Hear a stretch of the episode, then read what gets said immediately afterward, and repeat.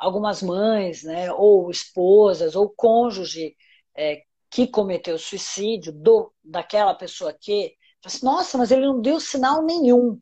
Ah, então a, a, gente fica meio confuso, porque fala assim, ah, é, quem ameaça, quem fala que vai se matar, não se mata.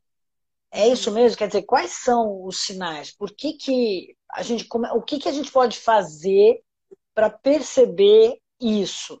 Para não, não acordar e falar assim, uau, eu não vi nada. Como é que são? Quais são esses sinais? Então, é... alguns dos sinais são do próprio sintoma depressivo, né? Geralmente, quando a pessoa fala assim, ele não deu nenhum sinal, é... não necessariamente a pessoa que quer morrer, ela vai dizer isso em palavras, né? Mas alguns dos sintomas são aquela pessoa começa a se isolar, às vezes fica mais no quarto, coisas que ela gostava de fazer, ela já não tem prazer. É, você começa a ver, às vezes, perda de apetite, alguma alteração no, no apetite, alteração no sono, é, uma irritabilidade. Então, são alguns sinais que aquela pessoa pode estar em depressão.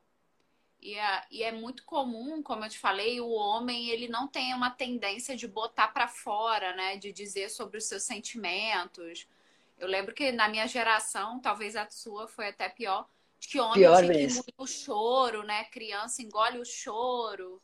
É, principalmente o homem, né? Numa cultura tão machista. Então, para o homem é mais difícil falar dos sentimentos. Então, nem sempre a pessoa vai verbalizar que ela pensa em morrer.